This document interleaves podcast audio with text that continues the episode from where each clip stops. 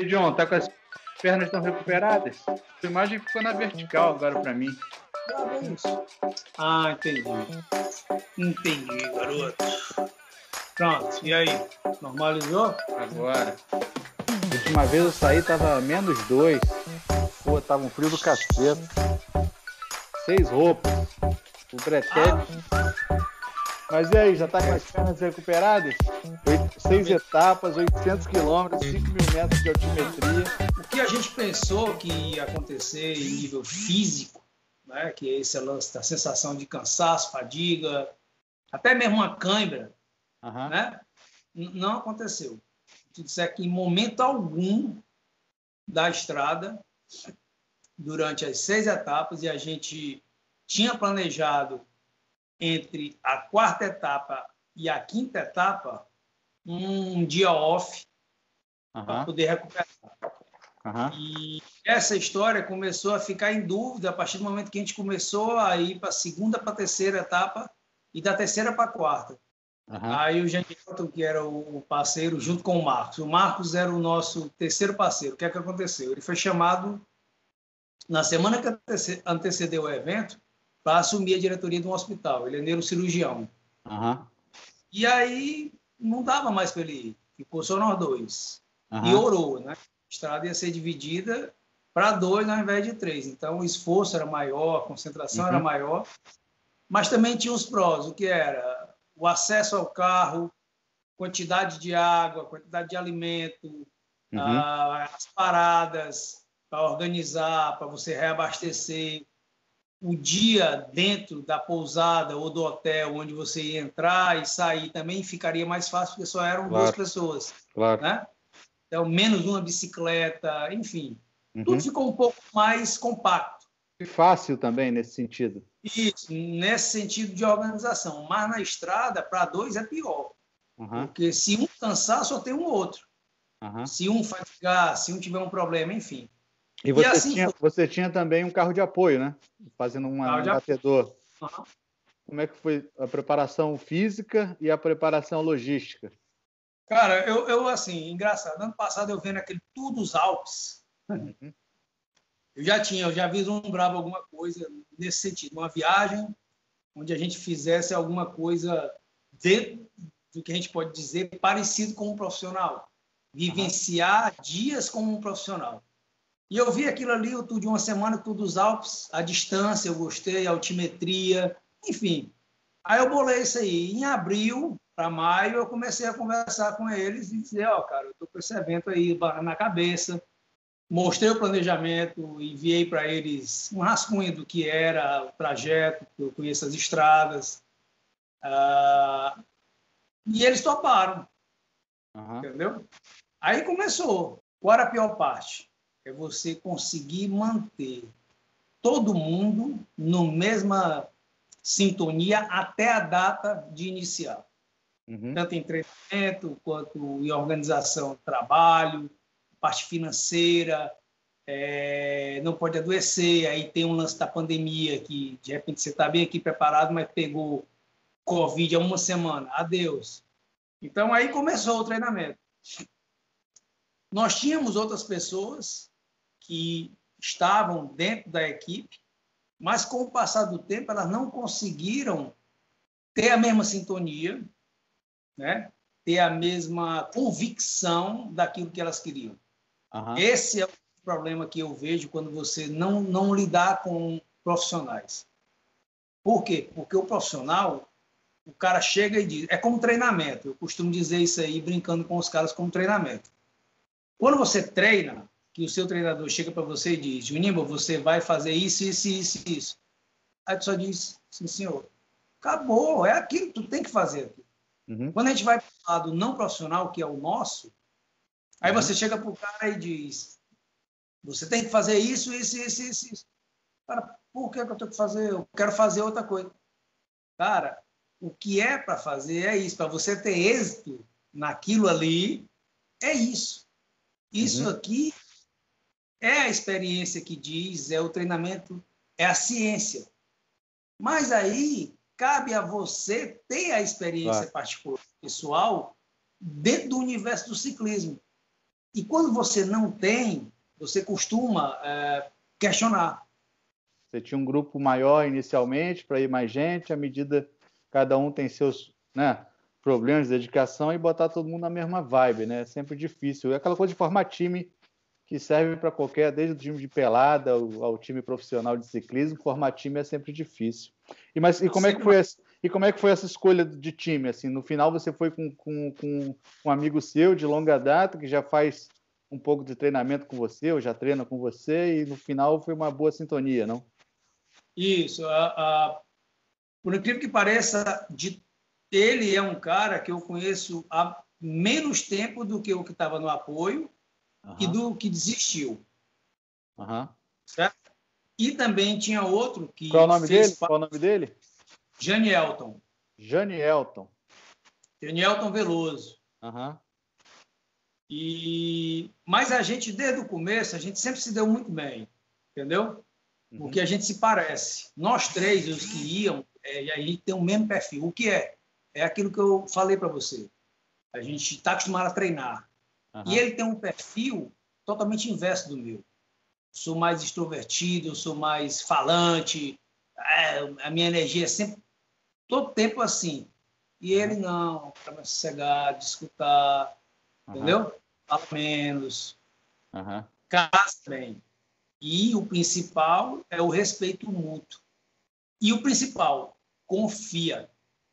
Cara, uhum. confia muito então, se eu disser, rapaz, vamos meter bem aqui, fechou eles, pode, pode ir embora.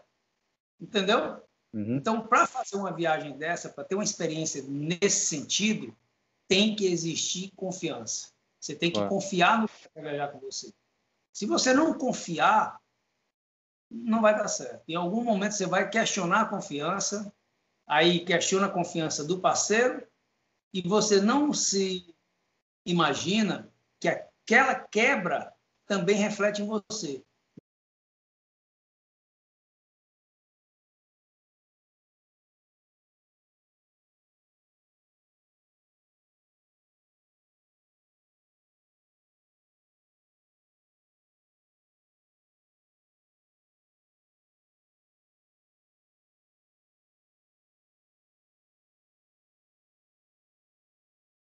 Eles não foram criados dentro do esporte, eles não foram educados dentro do esporte, eles não sabem que o esporte é capaz de fazer. Se eles soubessem, nosso país estava melhor.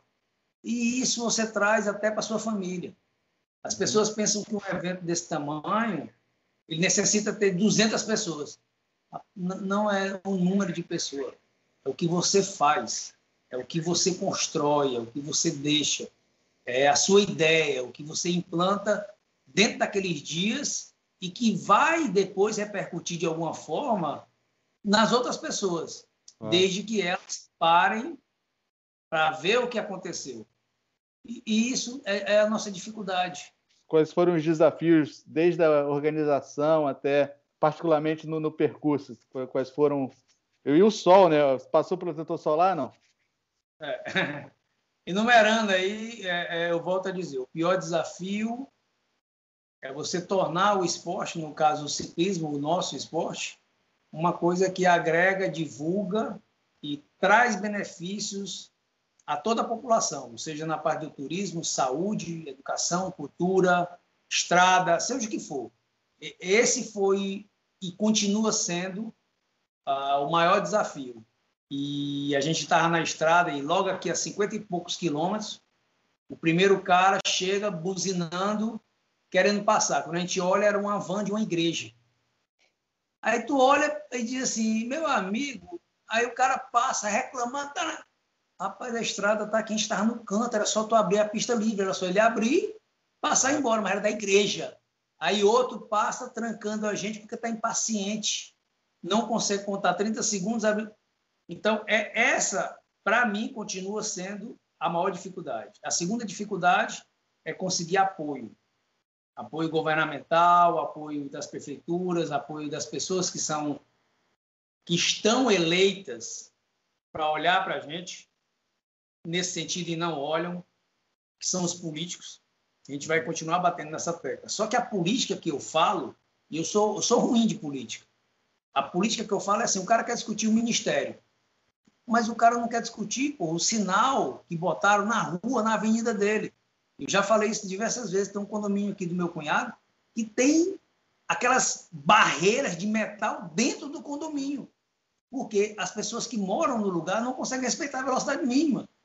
Então, se esse condomínio tem isso, esquece fora. Acabou. Tranca todo mundo. Então, a gente tem que pedalar com toda essa preocupação na cabeça, não ser atropelado, não ser morto. Como é que, como é que você viu os carros se comportando em relação a vocês na estrada? Porque vocês estavam trafegando usando a BR, com certeza, né? E, e pelo é. acostamento, como é que como é que é, foi a, essa? A parte da BR, a parte da BR foi muito pequena. O percurso total da BR, acho que não rodou 120 quilômetros. A gente pegou as estradas vicinais. Por isso que eu fiz o percurso pegando essas estradas vicinais. Uhum. Por segurança também, né? Eu não posso reclamar das estradas do Piauí em termos e do piauiense em termos de educação no geral. Se você pegar, a gente tem um monte de ciclista pedalando diariamente e apesar de ter gente que desrespeita, mas a gente tem poucos acidentes. É, costumam respeitar, abrir, buzinar, dar um alô. Nesse sentido aí, o Piauí ele está de parabéns nesse aspecto, é muito bacana. Então, eu boto o carro atrás, eu sempre uhum. costumo treinar, até treinar mesmo, normalmente com o carro, com apoio.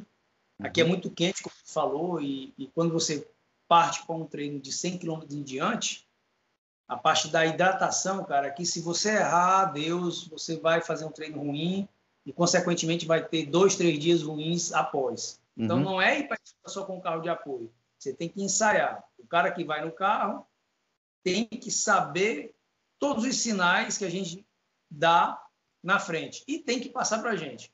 A gente uhum. tem uma dica assim, básica quando a gente está na que é assim, é uma buzina, pã, vem carro. Aí a gente abre mais ainda para a direita da gente. E duas uhum. buzinas, pam, pam, pode voltar um pouco mais para o meio do carro. E vocês passaram pelo Parque Nacional de Sete Cidades, né? Eu não conhecia esse parque, mas parece muito, muito interessante, né? Um relevo, uma natureza muito, Acho. muito bacana, não? Aí tu vê, ó, eu frequento o Parque Sete Cidades desde 89. 1989 foi minha primeira visita. Julho de 89, eu fui de bicicleta. Uhum. Aí de lá para cá, se você andar lá, é como se estivesse congelado no tempo. As pessoas que você chega não conhece. Meus amigos, se eu perguntar para 50 amigos meus, cinco foram lá quando tinha cinco anos com o pai dele. Uhum. De lá para cá nunca mais foram, a 185 quilômetros daqui.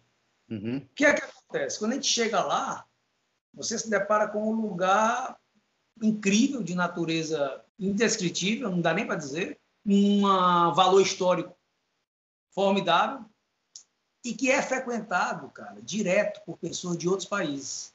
Nós fomos comer num restaurantezinho de um senhor lá e o cara disse: Ó, oh, semana passada tinha um ônibus daqui com 40, 40 pessoas, cientistas, estudando aí em sete cidades. O piauiense não sabe disso. Uhum. A Secretaria de Cultura daqui não falou para ninguém. O governo também não as pessoas que frequentam sete, sete, cidades ou que pensam em frequentar sete cidades estão alheias a essa informação e querem discutir política. É, a parte de turismo do, do, do parque é organizada? Tem... Cara, a, a parte de turismo do, do, parque ela é organizada em termos. Ela é precária.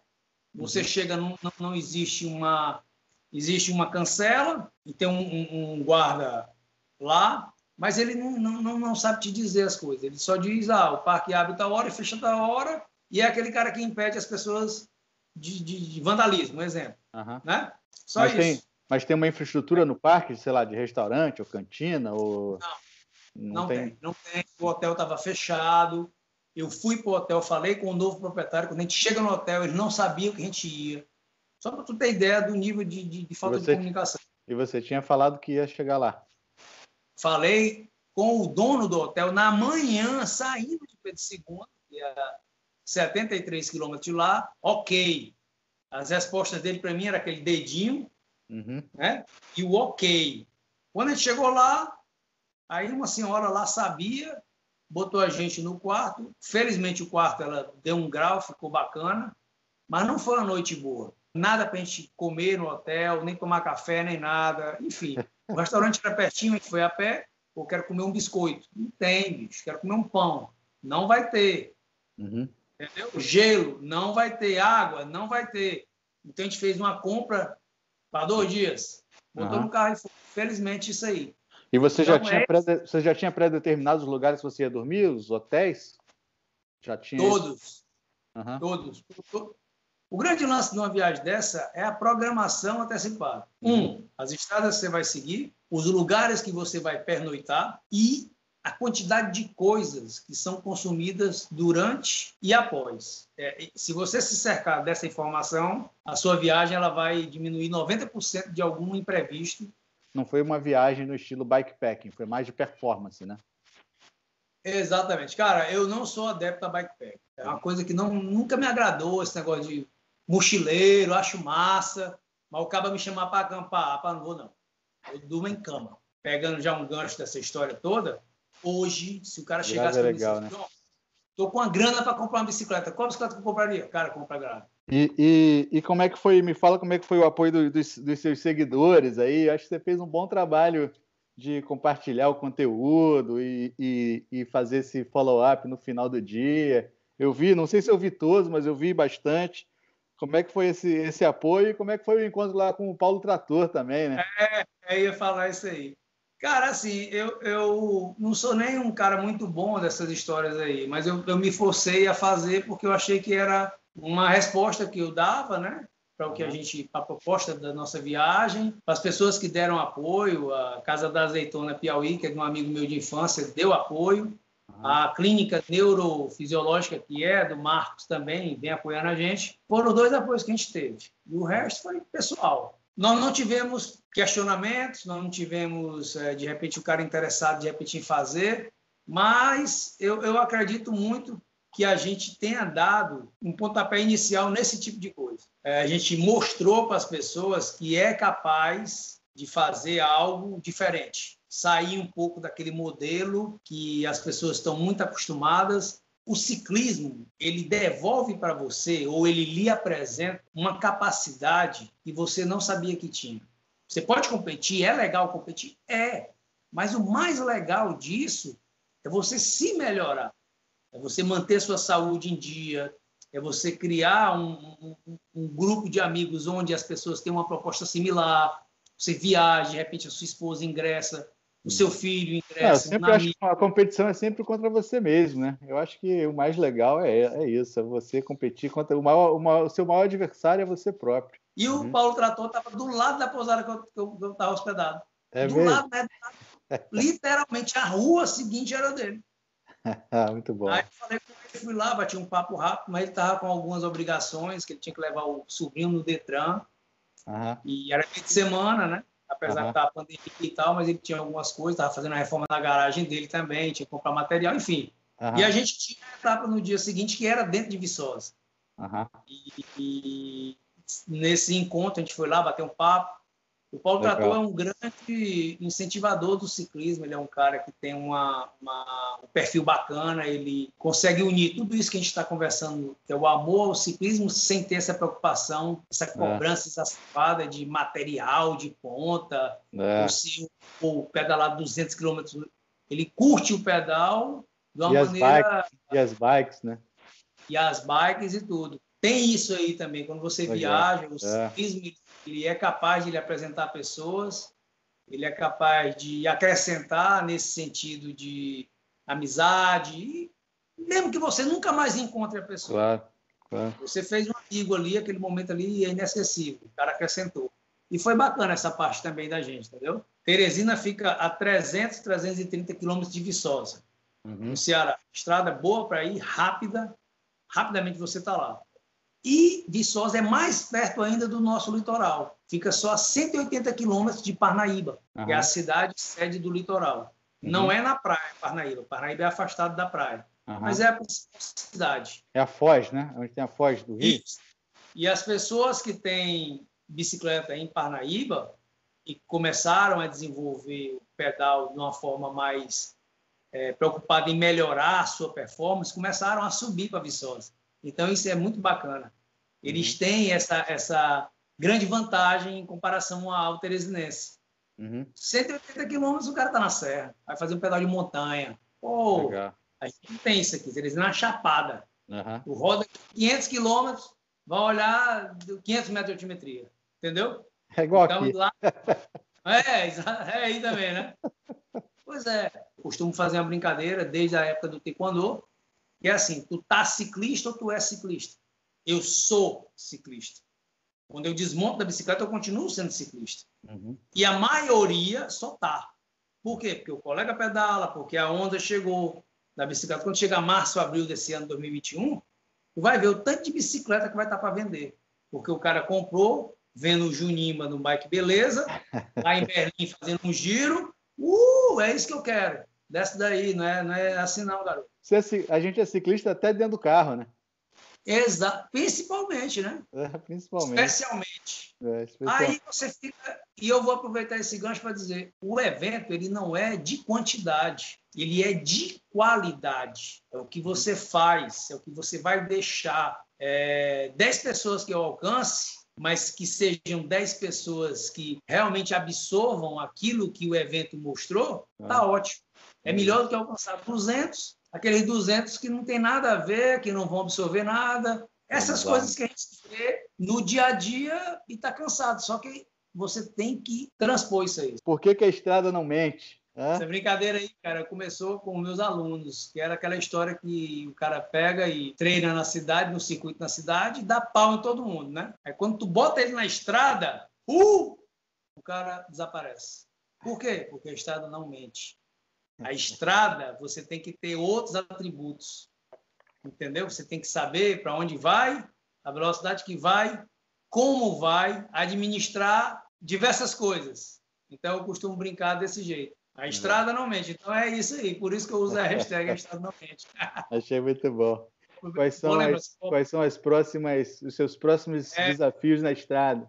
Pronto. O meu principal desafio agora, nesse momento, é retornar com o lance do trabalho, da assessoria, que é o meu trabalho, né? eu sou educador físico, ah. vivo disso.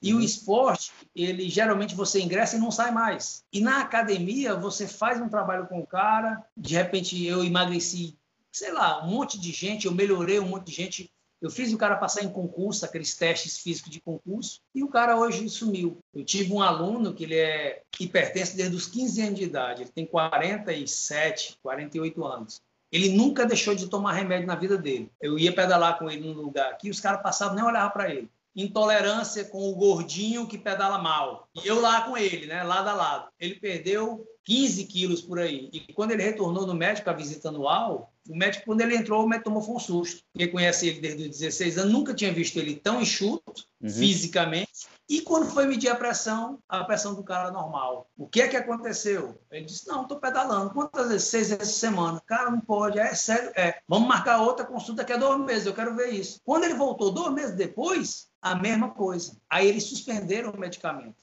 Deixaram uma quantidade quase uhum. zero e o cara continuou com a pressão arterial estabilizada. Legal. E ninguém doa isso. Ninguém que eu digo a maioria. O uhum. cara não vê que o esporte é capaz de trazer saúde e ainda curar a doença. Claro. Então, do, é, é do, corpo essa, da, do corpo e da mente, né? O corpo e da mente. Então, essa é a minha proposta. Eu vou encarar com um pouco mais de. Eu não vou dizer profissionalismo, que eu sempre me achei muito profissional. Até assim, cobra até demais de mim mesmo. Uhum. Mas eu vou encarar o ciclismo agora de uma maneira um pouco mais diferente, um pouco mais uh, uma, com as experiências que eu tive. Então, eu vou saber lidar melhor com as coisas que vão aparecer.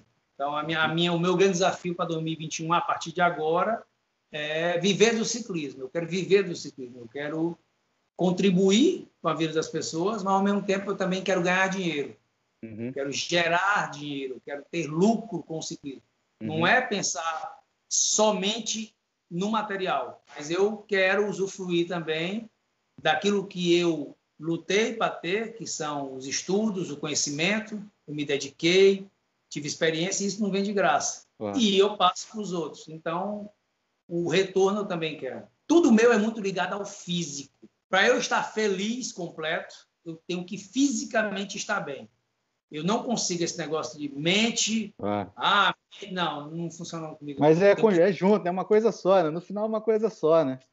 É, é pode ser, mas em primeiro plano é o físico. Compreendeu como é que é? é. Para mim, se, às vezes. Se, o físico, se o físico estiver bem, a mente vai tende a estar tá boa também. Então, né, vai acompanhar. Tem que entender, desde o ciclismo a uma profissão, o que você vai fazer. Tenha ciência daquilo que você quer.